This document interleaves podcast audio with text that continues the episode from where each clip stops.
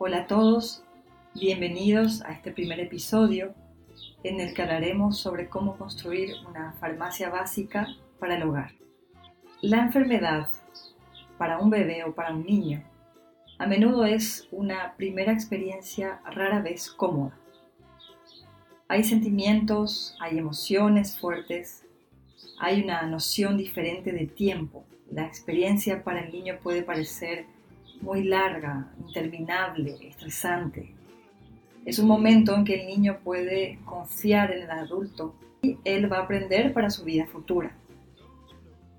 La puesta en palabras de lo que está sucediendo es esencial para la construcción de la identidad del niño, como cualquier experiencia nueva. Frases como tienes dolor, estás muy caliente, estás frío, lo que tienes es fiebre, no te preocupes, no va a durar mucho, todo va a estar bien.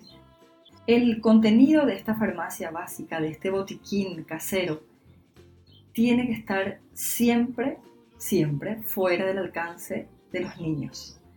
Este botiquín tiene que estar bloqueado y guardado en un lugar fresco y seco.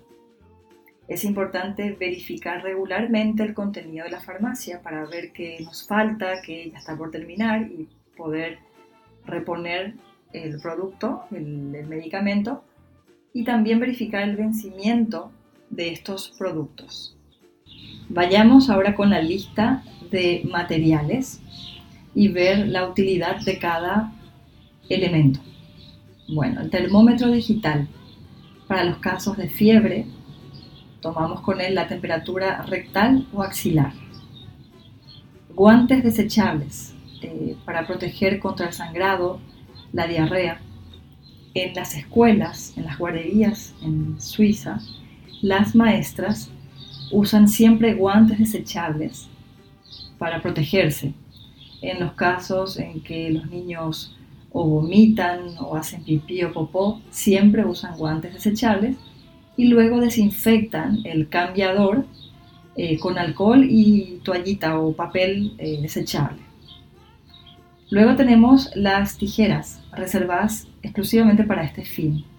Es decir, no son tijeras que vamos a utilizar para las manualidades o para eh, cortar una bolsita o algo. Son tijeras exclusivamente para este botiquín, para las curitas, para los vendajes. Luego tenemos pinzas, eh, serían las pinzas de ceja. También son pinzas que tienen que estar siempre en este botiquín. Son para las astillas o cuerpos extraños, para las garrapatas.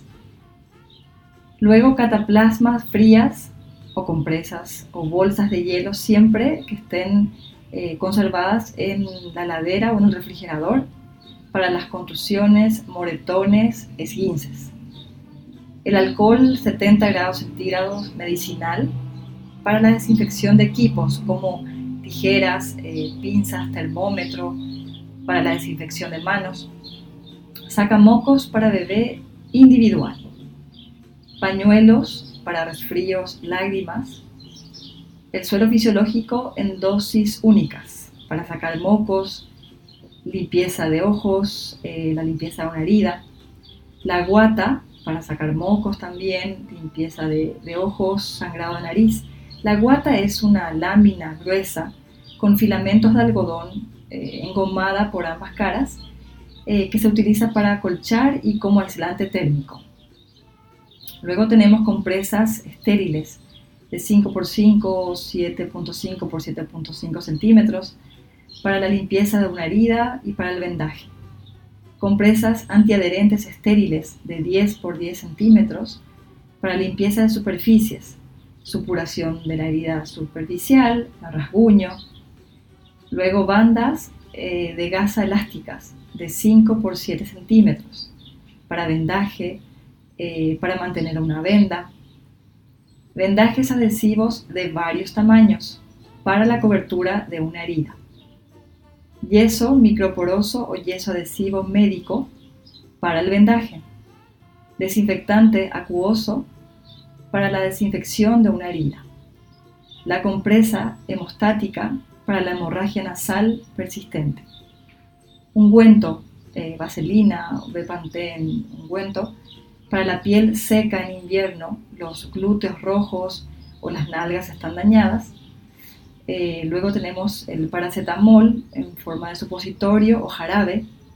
Tener en cuenta siempre que la dosis es según la edad y el peso del niño.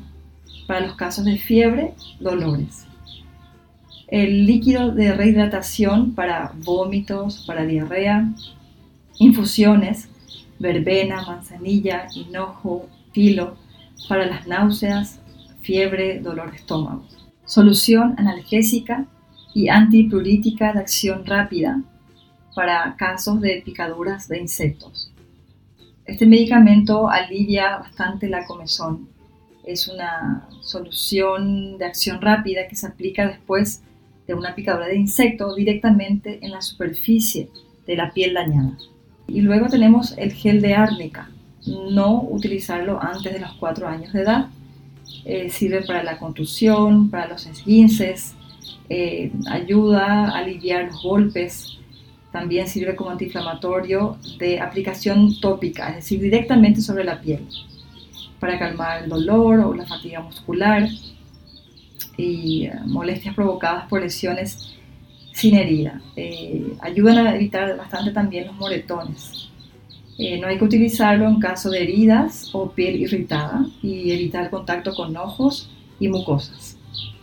Espero que esta lista les sea de utilidad y si creen que a alguien puede servirle también, compartan este material. Suscríbanse y denle clic a la campanita para que les notifique cada vez que subo nuevo contenido al canal. Hasta pronto.